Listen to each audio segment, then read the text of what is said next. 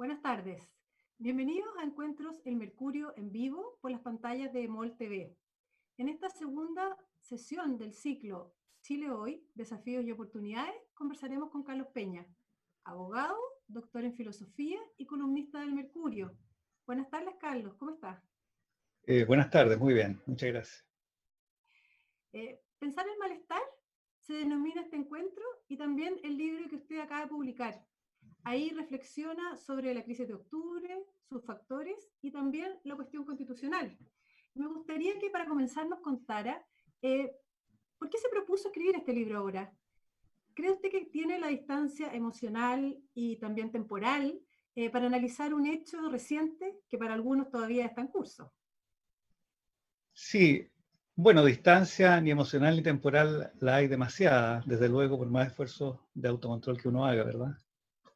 Pero la principal motivación para escribir este libro fue, por decirlo así, en términos eh, terminantes, para salir al paso de lo que en mi opinión es un cierto simplismo que de pronto inundó la esfera pública chilena y los medios de comunicación, consistente en atribuir con demasiada rapidez y demasiada facilidad y carente de toda reflexión lo que ocurría en octubre a la desigualdad, se presentó a la sociedad chilena como una sociedad, por decirlo así, hinchada de desigualdad, una especie de globo que en vez de aire tenía desigualdad y que conforme se le insuflaba más desigualdad, de pronto estalló.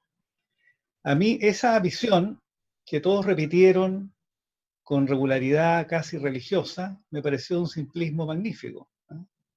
No obstante que todos, periodistas, comentaristas de televisión, académicos, rectores, todos parecían coincidir sin ninguna duda en esta especie de diagnóstico moral respecto a la sociedad chilena, identificando como única causa, eh, repito, eh, una desigualdad lacerante, hiriente, que sería finalmente el factor que habría desencadenado eh, la violencia y los posteriores hechos de octubre. A mí esa explicación, perdón, a mí esa explicación me parece, insisto, de un simplismo magnífico, porque en realidad si la injusticia fuera la causa de este tipo de revuelta, eh, habría pocos lugares en el mundo donde la gente podría dormir tranquila y todos los países estarían eh, arrebolotados, efervescentes de violencia y de malestar, y no es el caso. Y en realidad, por otra parte, lo que ocurre en Chile es que si uno compara ese diagnóstico simplista al que acabo recién de aludir, con los datos de que disponemos, se encuentra con el siguiente fenómeno. Los datos de que disponemos indican eh, reiteradamente tanto los datos del Programa de Naciones Unidas para el Desarrollo, la encuesta CACEN, los informes de desarrollo humano, etcétera, indican, digo, que la desigualdad en Chile en las últimas tres décadas había venido disminuyendo, es decir, la desigualdad relativa entre los chilenos era cada vez menor, se estaba estrechando, pero así todo, en realidad lo que hay en Chile es una vivencia eh, de la desigualdad. Es decir, hay una experiencia de la desigualdad que se vive de manera más lacerante, más hiriente, más irritante que lo que ocurría hace algún tiempo. Entonces, la verdadera pregunta, para escapar del simplismo moral en que estábamos envueltos, y contra el cual yo particularmente me, me revelo, la verdadera pregunta es, ¿por qué un país que mejoró relativamente el bienestar, que sacó de la pobreza a la mitad de los chilenos, entre el fin de la dictadura, ¿verdad? Y el año 2019, disminuimos la pobreza de más de un 50% a menos de un 9%.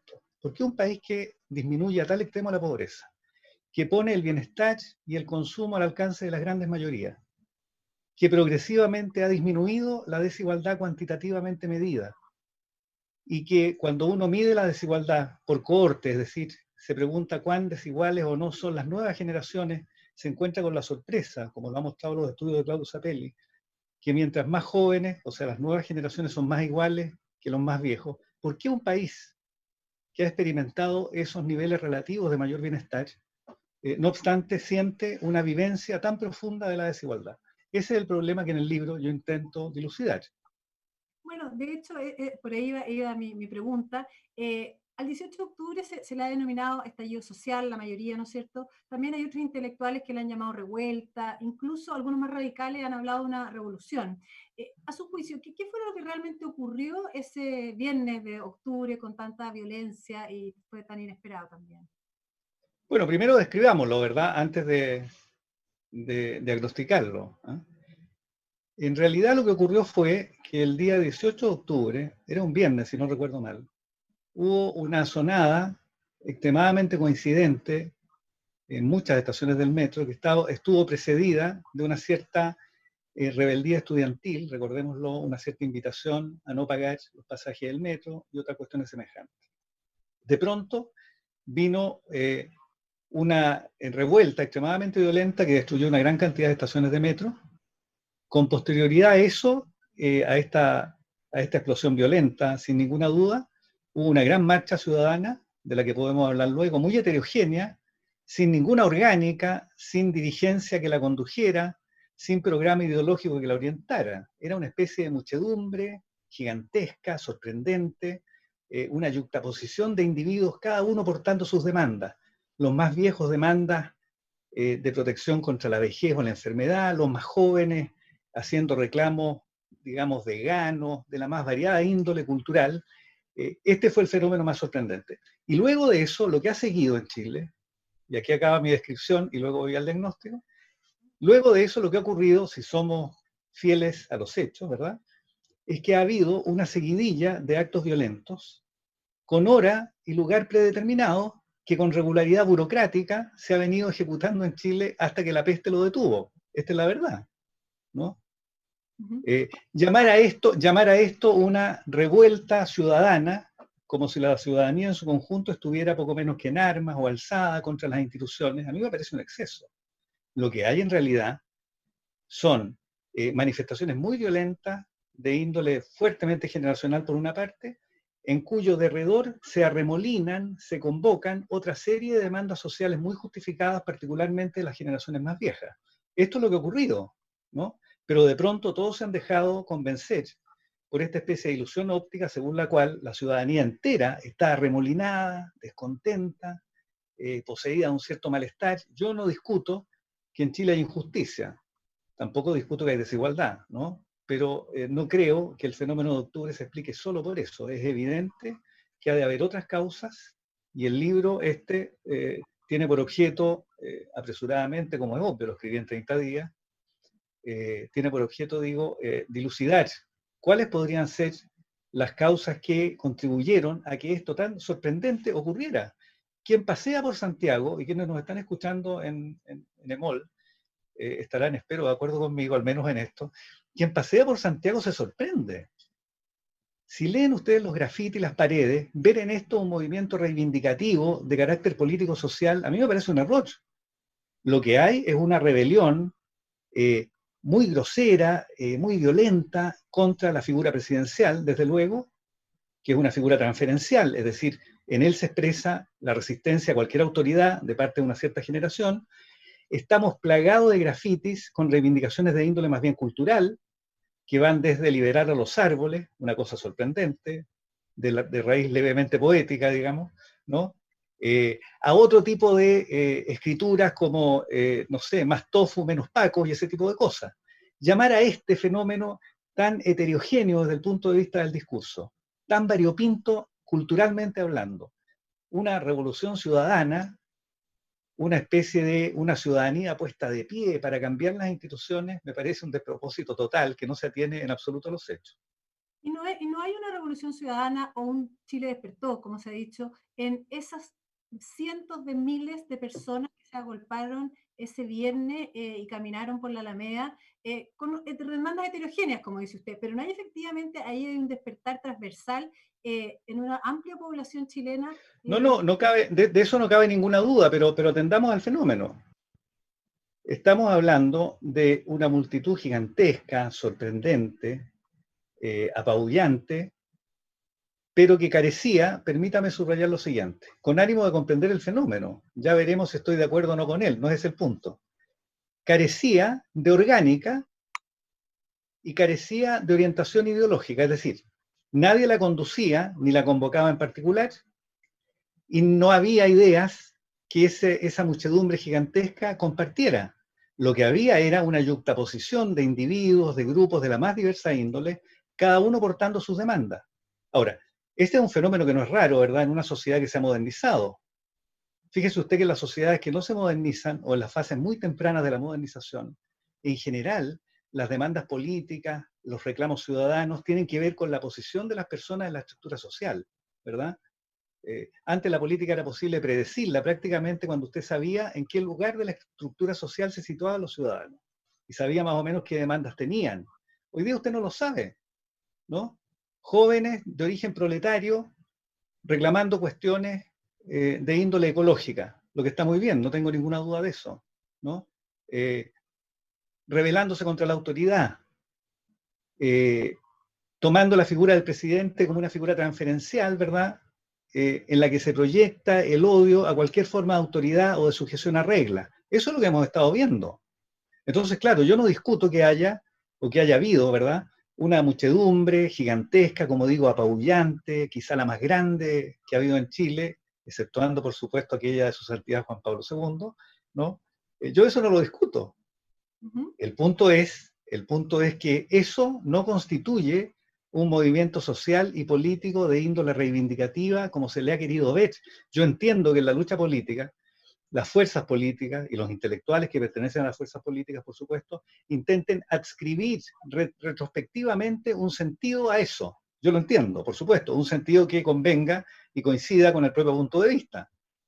Pero confundir esa adscripción con las causas del fenómeno, a mí me parece un error intelectual gigantesco, simplemente. Y estoy seguro que todos quienes me escuchan les parece también. Antes de entrar a las causas, eh, usted tocó ahí un punto al al iniciar el diagnóstico, que es el tema de la violencia. Esa violencia que se dio previo a esta gran marcha social que aglutinó en forma pacífica a muchas personas. Eh, ¿Por qué, por qué, qué, factor juega esa violencia? Y que además, en Chile podríamos decir que había un consenso bastante extendido y transversal respecto de la condena a la violencia, y sin embargo vemos que se desata esa violencia, continúa varias semanas posteriores, incluso seguimos viendo todavía hoy día resabios de eso, y eso no despierta ni la condena, y tampoco cuando uno le preguntaban, uno veía, cuando le preguntaban a la gente, incluso muchos de ellos lo justificaban, precisamente por este malestar, como dice usted, o por las desigualdades, como dicen otros.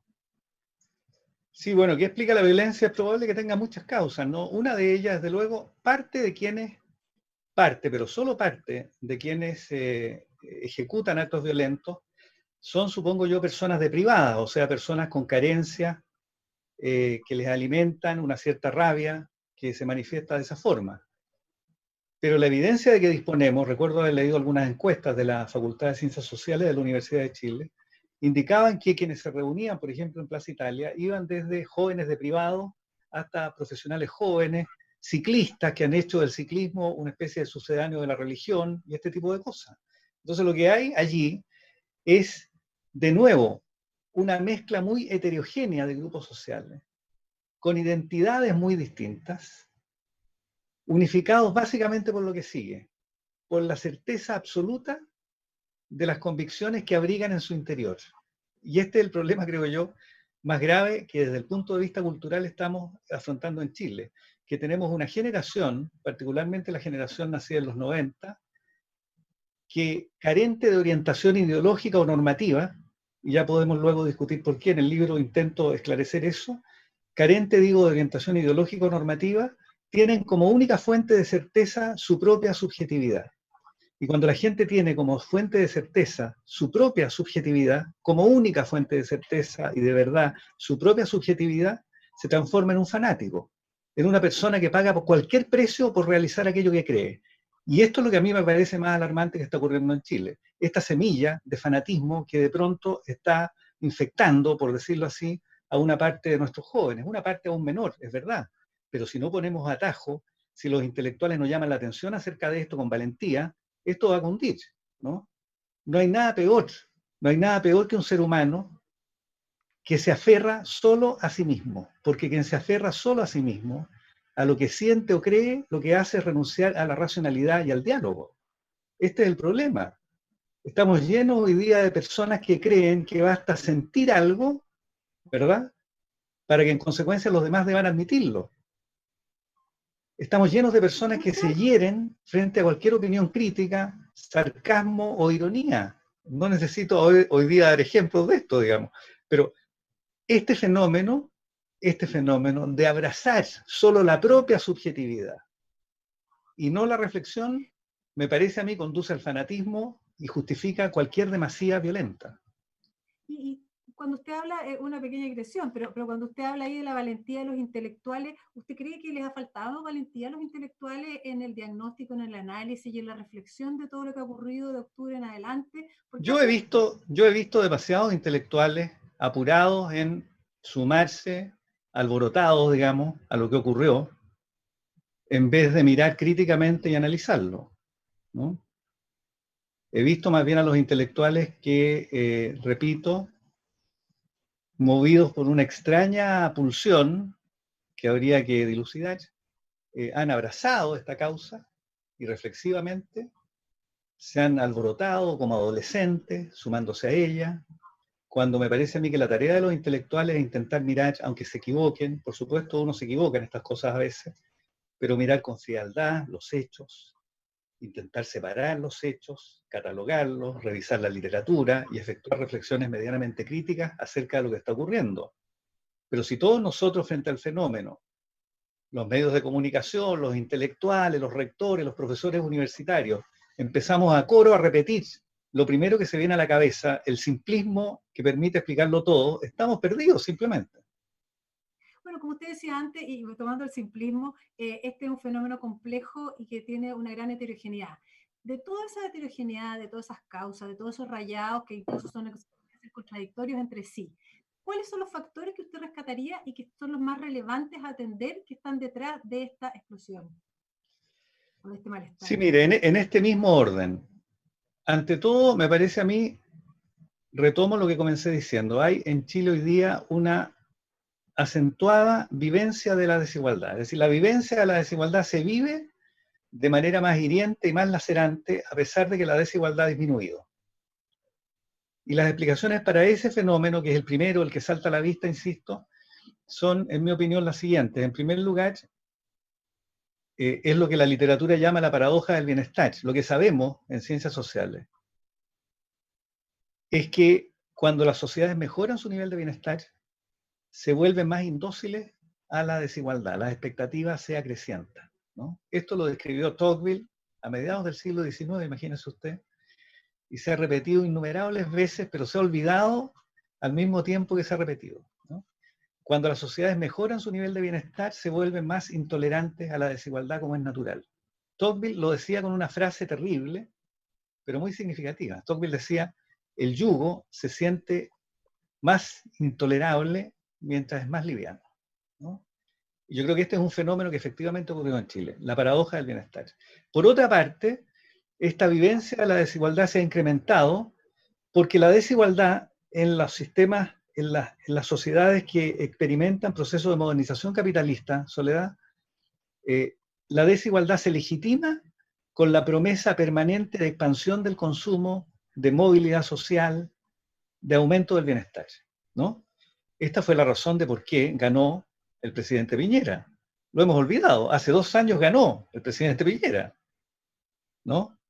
Eh, y ganó con esta promesa, con la promesa, ¿verdad?, de tiempos mejores, que era una manera abreviada y publicitariamente eficaz, por supuesto, de eh, explicitar esta promesa que legitima a la modernización capitalista, la expansión del consumo y del bienestar. Y claro, eso se detuvo y seguramente eso también contribuyó a esta crisis. Y en tercer lugar, todas las sociedades, Soledad, requieren, eh, por decirlo así, hacer plausibles, hacer creíbles, hacer verosímiles las promesas de movilidad. Y la principal estructura que hace verosímil, que hace plausible, que hace susceptible de ser creída las promesas de movilidad social es la educación. Y en Chile nos pasamos los últimos cuatro años perorando sobre la educación, hablando hasta por los codos de la educación, diciendo sandeces y cosas inteligentes acerca de la educación, exagerando retóricamente acerca de la educación y sin embargo, sin embargo, después de todos esos esfuerzos retóricos, el sistema escolar sigue siendo exactamente o más o menos el mismo. El 7% más rico va a un puñado de colegios particulares y el resto de las personas va a un sistema público deplorable.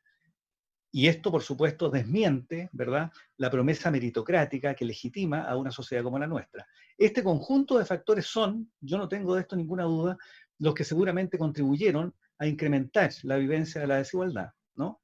Ahora,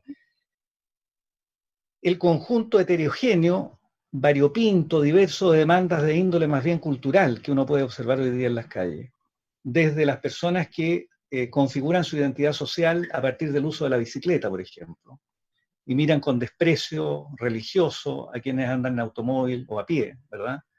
Eh, hasta aquellos que reclaman identidad sexual y el respeto en el espacio público a sus particulares opciones sexuales, hasta aquellos que, por otra parte, creen que regular la alimentación eh, y favorecer el veganismo es también un objetivo socialmente valioso. Bueno, este tipo de objetivos, que están también muy presentes en este fenómeno, tienen que ver, claro, con un cambio generacional muy profundo que ha experimentado la sociedad chilena, ¿no?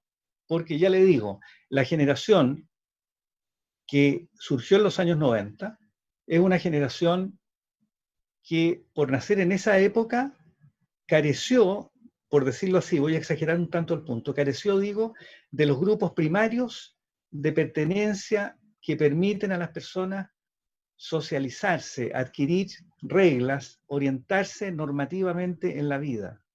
Y se trata entonces de personas que, o una generación más bien, que como suele ocurrir en los cambios generacionales, padece una cierta anomia, una cierta falta de orientación normativa, y como nadie puede vivir en medio de la desorientación total, en un mundo donde, piense usted, la familia se ha disuelto, el barrio no existe, la iglesia tampoco, o existe, pero existe de una manera dramática y lamentable, eh, y suma y sigue, o sea, donde todas las agencias socializadoras han desaparecido, en ese mundo esta generación se tiene nada más que a sí misma. Entonces hay una búsqueda desesperada por anclar la propia identidad en las propias certezas subjetivas. Y eso hace que tengamos una generación tan persuadida de sí misma, por lo mismo tan violenta a veces, tan eh, cercana en ocasiones al fanatismo. ¿no? Ese es el segundo gran factor. Podríamos, decir entonces que los conservadores tenían un poco razón, usted que es un liberal, eh, cuando pensaban de que eh, todas estas, todos estos grupos de pertenencia finalmente jugaban un rol de ancla en la sociedad. Sí, bueno, algo de razón tiene que tener el conservantismo, sin ninguna duda. Y, claro, y si uno tuviera que, reconocer algo, yo diría, tal vez en la sociedad chilena, tal vez en la sociedad chilena, eh, efectivamente pusimos poca atención a ese tipo de instituciones. Basta dar un ejemplo. Hoy día es habitual, ¿verdad? Todavía se repite como si fuera una verdad suficientemente admitida, eh, que en la familia rigen los mismos códigos que en la sociedad política. En la sociedad política todos somos iguales, como usted sabe, ¿no? O sea, todos nos reconocemos recíprocamente una condición de igualdad. Nadie tiene mayor discernimiento moral que otro. Pero la familia es incompatible con ese código de comportamiento. Y sin embargo, sin embargo, hemos trasladado los códigos ciudadanos al interior de la familia casi sin darnos cuenta, ¿no?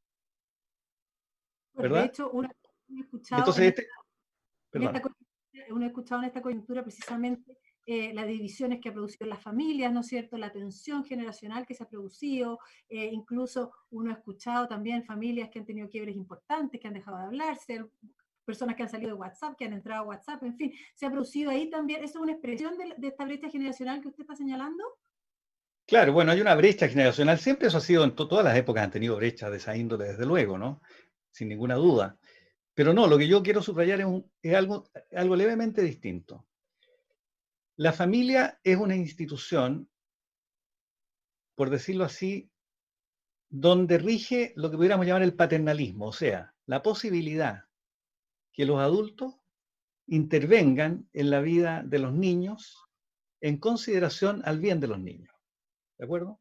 Esto entre personas adultas es inaceptable, ¿verdad? Si usted pretendiera conducir mi vida, yo diría que me está faltando el respeto y viceversa, ¿cierto? Porque somos personas adultas, cada una de las cuales es capaz de discernir lo que quiere para sí mismo. Pero es evidente que cuando yo me relaciono con mis hijos, yo en mi condición de padre, eh, en la índole de ser padre, está la idea que yo sé mejor que mi hijo pequeño, ¿verdad? Lo que le conviene, en tanto él no madure y no desarrolle su propia autonomía. En consecuencia, si uno olvida este hecho fundamental, que lo reconozco, los conservadores alguna vez lo subrayaron, aunque no con mucho talento, y quizá por eso nadie le puso mucha atención, ¿no? Eh, ese hecho fundamental quizá lo hemos oscurecido incorporando al interior de la familia el código de la sociedad política, como si al interior de la familia fuéramos ciudadanos. Y en ese sentido, otro, otro, otro ítem importante, yo creo otro concepto muy importante que usted desarrolla en el libro y que me gustaría que, que, nos explicara cómo, cómo, se puede manejar o cuáles son las luces para manejar hacia el futuro, esto de la anomia. Usted incluso en el libro cita un ejemplo bien gráfico, ¿no es cierto?, de un taxista que está estacionado en el Paseo Humada, en una zona prohibida, y a pocos metros hay una patrulla de carabineros que no lo miran, no lo multan, y cuando usted le pregunta por qué está ahí, él dice, bueno, desde el 18 de octubre está todo permitido. Eh, ¿Cómo se vive en una sociedad que es un colectivo cuando todo está permitido y finalmente los derechos se empiezan a superponer y se empiezan a vulnerar? Claro, mire, cuando todo está permitido, los psicoanalistas lo saben muy bien, mucho mejor que yo, desde luego. Cuando todo está permitido, no es la felicidad lo que nos espera, ni es la libertad la que disfrutamos, sino que es la angustia, ¿no? En realidad lo que llamamos libertad, lo que llamamos felicidad, supone una cierta contención de la propia subjetividad, supone una cierta orientación en base a normas. Los padres que me están escuchando, ahora algunos supongo, que tienen niños, saben esto, ¿no? Si usted deja a un niño, disculpe el ejemplo banal, pero si usted deja a un niño sin reglas, sin rutinas, sin prohibiciones, usted no va a tener un niño feliz, va a tener un niño preso de la angustia. Bueno, eso mismo le ocurre a los seres humanos adultos. Los seres humanos necesitamos orientaciones normativas para hacer posible la libertad. Entonces, cuando todo está permitido, viene un momento, digámoslo así, de aparente euforia, una especie de experiencia eufórica, donde al parecer la felicidad está al alcance de la mano, pero es una experiencia totalmente ilusoria, porque lo que sobreviene luego es la angustia. Entonces, la anomia, esta carencia de normas, este debilitamiento de las instituciones, eh, no equivale a la libertad. No es cierto que si no tuviéramos instituciones, digo esto a propósito de los grafitis que abundan en el centro de Santiago, si no tuviéramos instituciones, no es verdad que seríamos más libres. No, no es verdad, estaríamos presos de nuestras pulsiones, cogidos por la angustia, ¿no? El ser humano se erige sobre la base de domeñar, orientar su subjetividad, ¿no? En esto consiste ser un ser humano. Kant, juro que es la única vez que lo voy a citar, ¿no? Decía en Ideas para una historia universal en sentido cosmopolita, por si alguien quiere leerlo, decía, el hombre es un animal que necesita un maestro. Los seres humanos necesitan una cierta conducción. No quiero decir con esto, ¿verdad?, que necesitemos un autoritarismo, no, no, pero necesitamos reglas, orientaciones normativas para poder conducir nuestra vida, domeñar nuestra subjetividad y relacionarnos unos con otros. Si finalmente la vida social tiene que ver con eso, con reglas y con instituciones, ¿no? De otra manera, perdón. ¿Cómo se, recupera, ¿Cómo se recupera ese marco de normas común, compartido por todos, a lo menos en su esencia, ¿no es cierto? Las cosas esenciales, cuando uno ve esta polarización tan fuerte, estas divergencias, como usted dice, estas consignas que son eh, tan extremas, eh, cuando uno, por ejemplo, usted que es rector también, eh, oye desde hace tanto tiempo a los propios profesores que no son capaces de eh, poner normas a su alumno, eh, que no existe la autoridad. ¿Cómo, ¿Cómo se vuelve a establecer eso? Uno ve que un poco la, la, salida que encontró el sistema político fue el proceso constituyente. Y yo no sé si usted está también de acuerdo que esa es la forma de restablecer ese marco común y esas normas que, que finalmente restablezca la autoridad. No, es probable que restablecer las instituciones, las reglas, una cierta orientación normativa compartida sea una tarea de muy largo plazo en la que deban participar muchas agencias, desde luego todas las agencias culturales, los medios de comunicación, entre otros, ¿verdad? Eh, los medios de comunicación suelen, particularmente los medios audiovisuales, ¿no? Eh, suelen olvidar esta importante tarea que tienen, que es una tarea reflexiva, no simplemente atizar el fuego de las emociones o de la sensibilidad fácil, ¿verdad? Sino más bien contener, orientar normativamente, reflexionar racional y críticamente. También las universidades tienen esa tarea, por supuesto, eh, los medios de comunicación escritos, y desde luego, eh, mi opinión es que el proceso constituyente, el debate constitucional, atendido los hechos que hemos padecido en Chile, podría ayudar si somos capaces de llevarlo con racionalidad, con serenidad, con contención, sin exceso eh, emotivo, ¿verdad? con líderes responsables, con partícipes del proceso constituyente eh, provistos de, cultura o con capacidad reflexiva, si logramos eso, me parece a mí, no habremos resuelto el problema, pero habremos dado un gran paso para ir reconstituyendo un cierto vínculo social uniforme entre nosotros. ¿Me entiende? Porque el proceso constituyente, Soledad, creo yo, es, más importante por el proceso de conversación que podría eh, estimular más que por el resultado que vamos a alcanzar.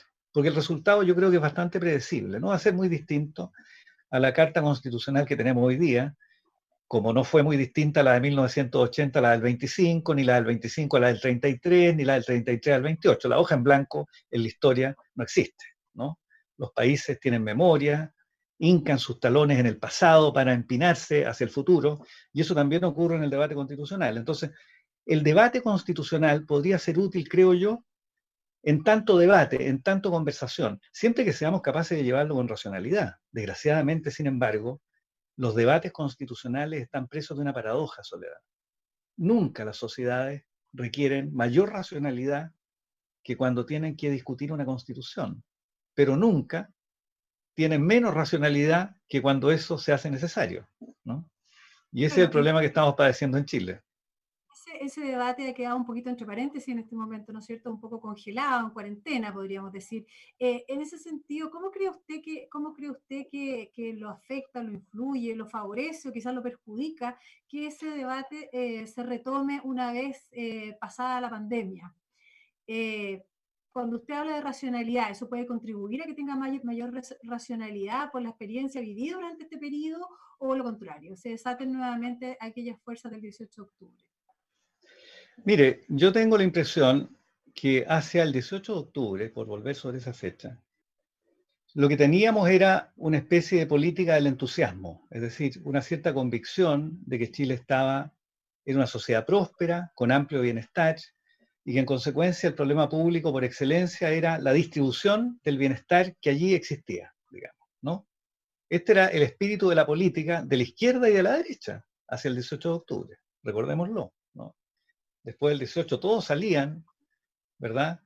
Eh, manifestando que era evidente que había que distribuir el bienestar de que disponíamos. Entonces había un cierto optimismo respecto de una sociedad a la que se suponía con altísimos niveles de bienestar y que en consecuencia lo que debiera hacer era eh, un gigantesco esfuerzo redistributivo.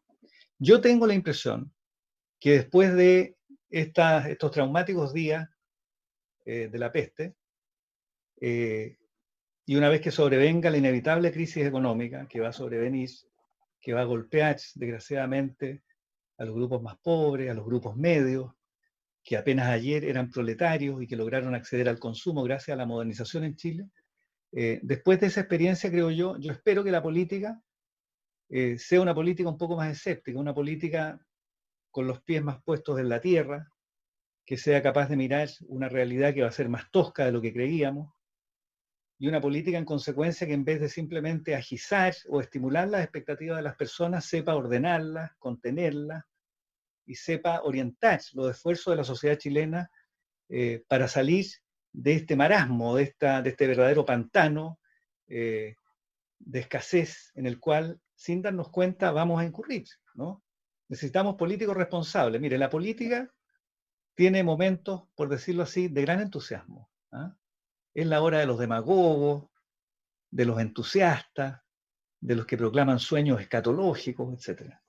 En momentos de crisis la política adquiere una sombría grandeza, una triste grandeza.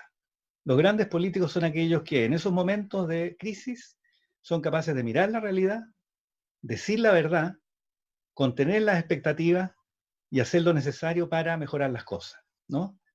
Pero la política pierde un componente, digámoslo así, religioso en tiempos de crisis y los grandes políticos son siempre sujetos que han sido capaces de encarar las crisis, ¿no? Para demagogos, para demagogos sobran, ¿no? ¿Hay algún, político que le esté llamando la atención en ese sentido? Eh, porque una de las cosas que se ha comentado en esta crisis es que, contrario a lo que se suponía al principio, no surgieron esos líderes, esos líderes Em, carismáticos que, generalmente surgen en estas crisis, eh, o usted los ha visto, ha visto que efectivamente hay líderes y hay políticos que están mirando con interés. No, desgraciadamente no veo ninguno, y el problema que tenemos en Chile es justamente la carencia, ¿verdad?, de ese tipo de liderazgo. Es verdad que el presidente Piñera, eh, que sobra decirlo, no es, no es santo de mi devoción, digamos, ¿no? Pero él es un hombre inteligente. Sí, sí. Él es un hombre inteligente y no cabe duda que esa inteligencia ha quedado de manifiesto en medio de esta crisis. Él ha sido muy eficiente en las medidas que ha adoptado, eh, ha tenido una cierta capacidad de ordenar eh, la escena pública en medio de la crisis, pero a él le falta ese componente empático que hace al gran político. ¿ah? Es un hombre, eh, Sebastián Piñera, tengo yo la impresión, demasiado volcado hacia sí mismo. ¿no? Alguien que cuando habla con usted, Soledad, y usted seguramente ha hecho la experiencia, mira a través suyo, no tiene su mirada en usted, sino que mira a través suyo, que es propio de estas personalidades un poco autorreferidas, eh, como ocurre con la personalidad del presidente. Pero el presidente es un personaje resiliente, en su historia política ha dado muestras más que suficientes, que es capaz de levantarse una y otra vez. No hay otro caso de político en Chile que haya sido tan maltratado como el presidente Piñera y sin embargo ha ganado dos veces la elección presidencial, ¿no? Eh, y es un hombre sin ninguna duda inteligente, pero no tiene esa dimensión emocional, esa empatía que hace al gran político. ¿ah? Eh, eso respecto de él. En la oposición, yo allí sí que no veo realmente ningún liderazgo. ¿no? Hay liderazgos, por supuesto, pero todos liderazgos menores, algunas promesas, pero las promesas a veces suelen ser eternas promesas. No hay nada muy relevante, la verdad. ¿ah? se van a, ¿quiénes se van a poder mover bien en este escenario de un Chile post pandemia, un Chile en recesión probablemente, con desempleo? Usted dice los políticos no tienen que agizar el malestar, pero parece que tuvieran todas las condiciones dadas para agizar ese malestar y que de alguna manera son los extremos los que van a salir ganando. No sé cómo lo ve usted. Bueno, podrían salir ganando desde luego, pero la política tiene una dimensión de, de ética de la responsabilidad, ¿verdad? No se trata solo de, de impulsar y de promover las propias convicciones, de tener oportunismo en política. La política tiene una dimensión ética, ¿no? La política tiene que responder por los resultados. Entonces yo espero que la clase política en Chile, la izquierda y la derecha, eh, modere ese entusiasmo demagógico que de pronto le invade y tenga esta sombría grandeza, la expresión no es mía porque es muy buena, ¿no? Las buenas expresiones no son mías en general, este es de Raymond Aron, ¿no? Esa sombría grandeza del gran político, la sombría grandeza, la capacidad de ver el lado triste y oscuro de la realidad, enseñarlo a los ciudadanos y así todo convencerlos que hay que hacer esfuerzo y salir adelante. Esa es la gran tarea del político y yo estoy seguro que en la clase política chilena habrá quienes se persuadan de eso, ¿no? En vez de simplemente agitar la sensiblería, ¿no? Las demandas sociales y reflexivas, que no digo que no haya que hacerlas, por supuesto que hay que hacerlas. En Chile queda muchísimo por mejorar en materia de igualdad. Yo sobre eso no tengo ninguna duda pero hay que hacerlo de manera racional, contenida, eh, sin excesos, respetando las instituciones. ¿no? ¿Qué que la gente no va a volver a salir a la calle, que no va a volver a estar agresivo, eh, que no va a volver esas pulsiones, como llama usted, eh, del 18 de octubre en este Chile que va a estar mucho más necesitado? ¿Hay alguna señal que vea y que, le dé señales de que efectivamente ese, ese, momento de efervescencia pasó y hoy día estamos en otra etapa, porque parece que estamos como entre paréntesis en cuarentena, pero eso puede volver. Sí, no, no, pero los paréntesis en esta materia yo creo que no existen. Yo, creo que no. Yo, yo pienso que, la, digamos, desde luego, todo esto depende de la clase política. Si la clase política está esperando que las interacciones cotidianas recuperen la normalidad que antes teníamos, para volver a la actitud que tenían hacia el 18 de octubre, por supuesto las cosas van a andar mal.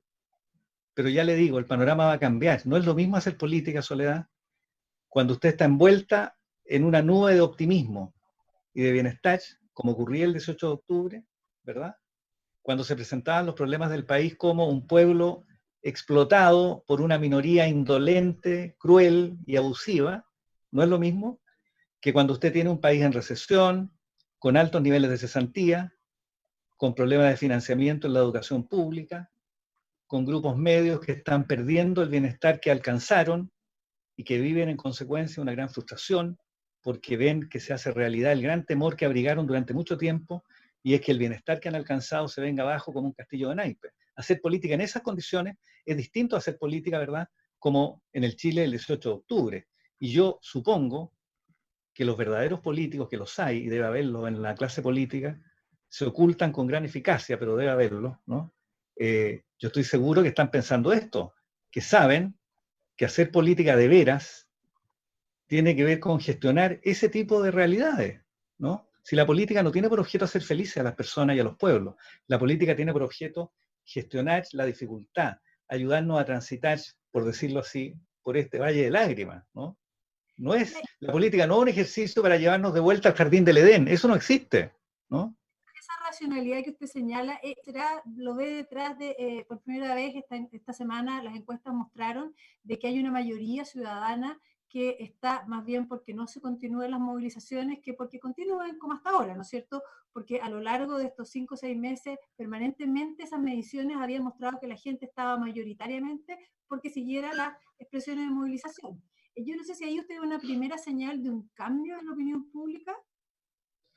Es probable, la opinión pública, bueno, bastante veleidosa, uno nunca puede aspirar, ¿verdad?, que haya cambios muy permanentes en la opinión pública, pero de ser así y de persistir eso, eh, bueno, sería un motivo de, alegría, ¿no? Eh, ahora, la verdad, permítame nada más hacer este, este punto que es casi una nota a pie de página, ¿ah? no es cierto que haya habido movilizaciones masivas en Chile desde el 18 de octubre hubo una gran movilización, sabemos cuál es, y en el resto lo que ha habido ha sido una práctica de rigurosidad oficinesca y burocrática con lugar y hora para causar actos violentos. Esta es la verdad.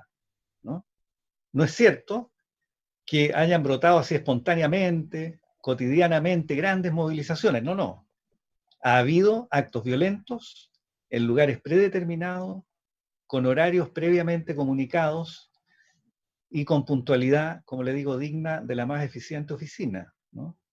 Dice coordinación, intención. ¿A quién ven eso? ¿A quién ven esa intención, esa coordinación? ¿Quiénes están detrás de, esa no, Es probable que esa sea, no, es probable que esa sea una hoy día es muy fácil coalicionarse, ¿verdad? Antes era muy difícil. Como los teóricos decían, tenía altísimos costes de transacción ponerse de acuerdo, pero hoy día con las redes es muy fácil y es probable que eso haya influido. y, en ese sentido, eh, a propósito, digamos, de eso, eh, yo le quería hacer algunas preguntas que nos han ido llegando, Carlos, de, nuestros eh, auditores. Mucho se habló, a propósito de lo que usted, de lo que usted decía de, la oposición y la carencia de líderes, esta semana el expresidente Lago, de quien usted es bastante admirador, fue bastante duro con su propio sector, ¿no es cierto? Criticó a la oposición porque dijo que no da el ancho.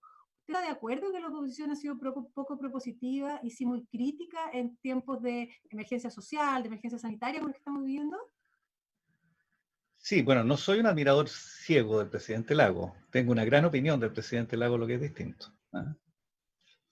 Eh, yo creo que él tiene razón. Efectivamente, hemos asistido a una oposición que ha visto la pandemia, la peste que hemos estado, que hemos estado padeciendo, como una especie de circunstancia que, le brinda la oportunidad de obtener ventajas en el corto plazo. Y cuando ha actuado de esa manera, creo yo, ha actuado irresponsablemente. ¿no? es el momento de sacar ventajas, no es el momento de criticarlo todo, eh, preocupado no de si las cosas van bien, sino más bien de aquello que ojalá vaya mal. Ese tipo de actitudes que lo hemos visto en parte de la oposición, a mí me parece muy dañina, no solo para el país, porque tampoco es que la oposición tenga tanto poder, ¿verdad?, para causar tanto daño. Es una oposición bastante impotente, digámoslo. Eh, no, lo que daña sobre todo es la política, ¿me entiendes? Porque un gran problema de Chile, creo yo, hoy día, es que tenemos que ser capaces de restaurar y de reconstituir el valor de la política democrática, ¿no? La democracia, Soledad, es un procedimiento pacífico para competir por el poder. Y no hay que olvidar eso. Es un procedimiento pacífico para competir por el poder con el respeto riguroso de ciertas reglas básicas hemos estado a punto de, olvidar esta sencilla verdad que está a la base de la democracia.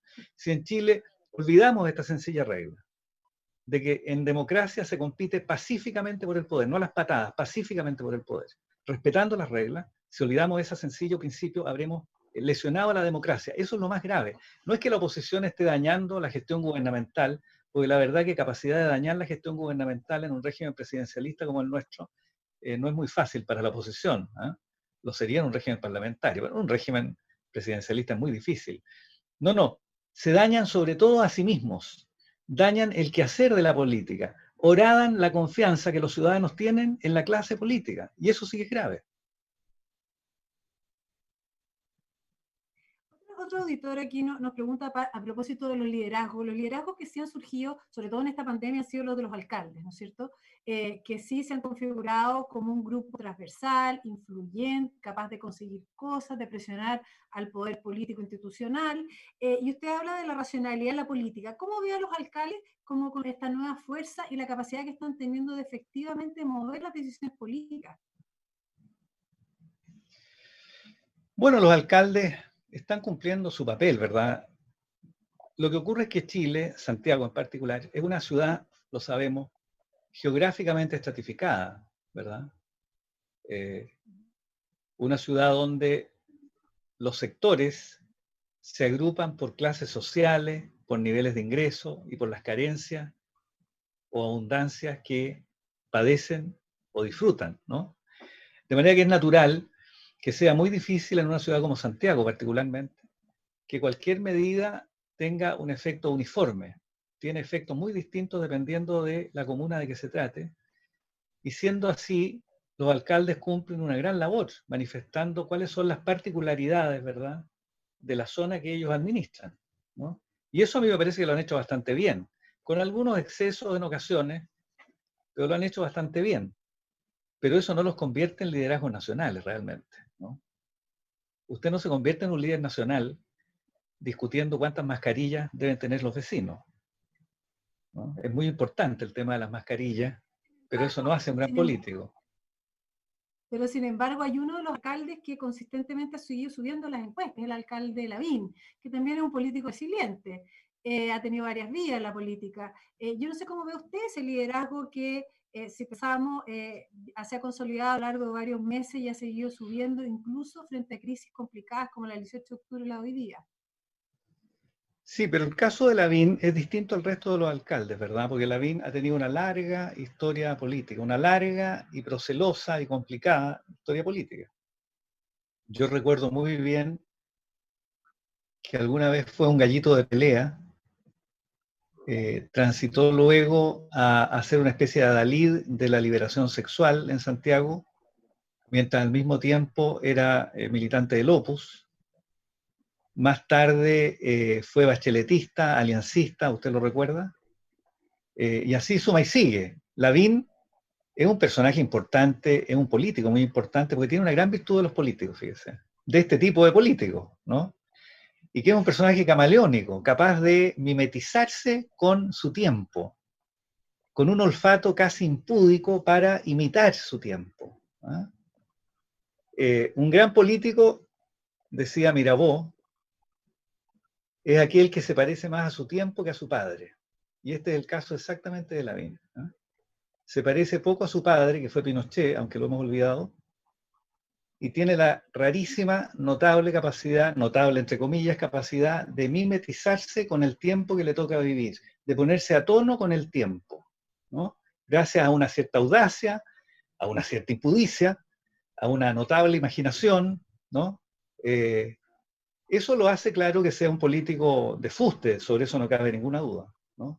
Pero yo no creo que sea un gran político.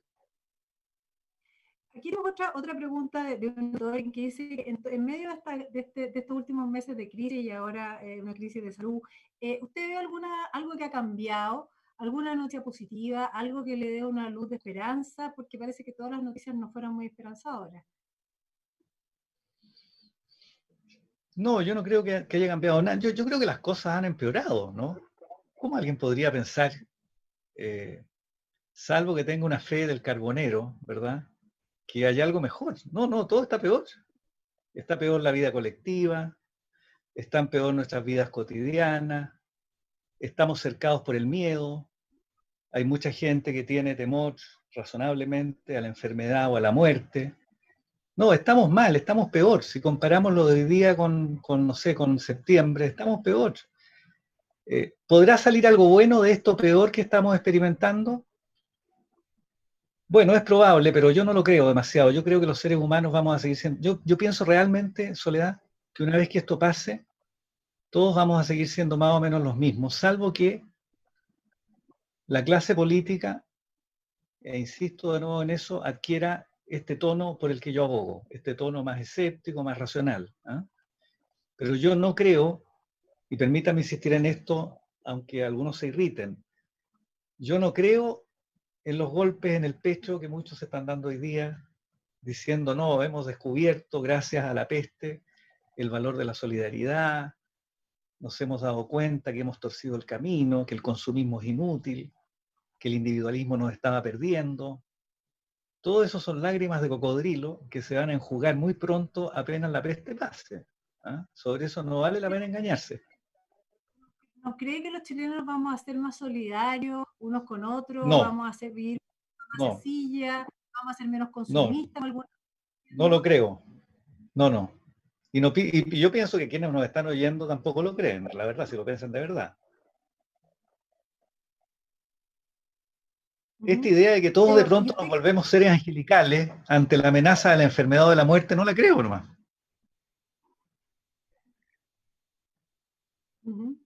Tampoco, tampoco cree que sus alumnos, que, dentro de poco parece ser que los va a ver de nuevo las aulas, según lo que se dice, eh, van, a, eh, van a volver distintos y van a valorar más a lo mejor lo que es la, clase presencial, la vida de la universidad, después de, estos meses fuera.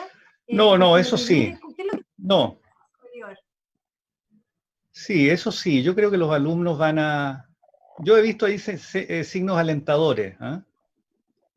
Los alumnos reclaman por las clases virtuales, lo que me parece un buen signo de que han recuperado la conciencia de que las clases presenciales tienen un valor, porque habían perdido esa conciencia durante mucho tiempo, ¿no?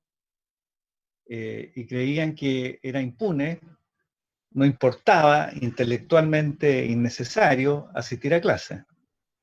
Pero ahora yo he descubierto con, con agrado y con sorpresa al mismo tiempo que, bueno, que los estudiantes anhelan y echan de menos la sala de clases, que es por supuesto el lugar indispensable para el trabajo intelectual, que es el trabajo de la universidad. Si las universidades son instituciones intelectuales, ¿no? donde las nuevas generaciones aprenden a usar los instrumentos de la razón. Esos son las universidades. Bueno, a lo mejor ahí podría, quizás vaya a tener mejores noticias. es, eh, probable. También a nosotros nos ha alcanzado. Quiero dar las gracias por eh, haber estado esta noche conversando con el Encuentros del Mercurio en vivo a través de MolTV. Le quiero recordar a nuestros auditores que el próximo miércoles 29 de abril a las 18.30 por MolTV nuevamente, nuestra invitada será eh, la doctora de psicología y columnista de la revista Ya, Nea Milicic, que va a hablar de temas eh, tremendamente importantes en este momento y que surgen, de las cuales surgen muchas inquietudes, que es la familia en tiempos de cuarentena. Así que los esperamos a todos el próximo miércoles, el próximo miércoles 29 a las 18.30. Y a usted, rector, nuevamente muchas gracias por estar con nosotros. No, no, muchas gracias a ustedes por, por esta invitación.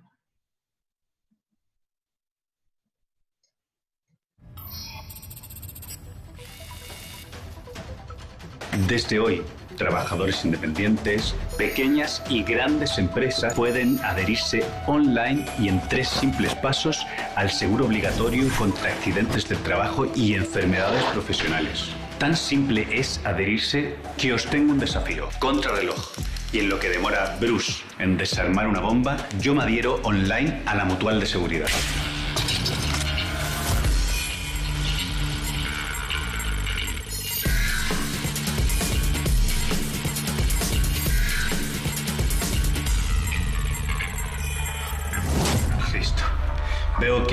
Aún no sabe qué cable cortar.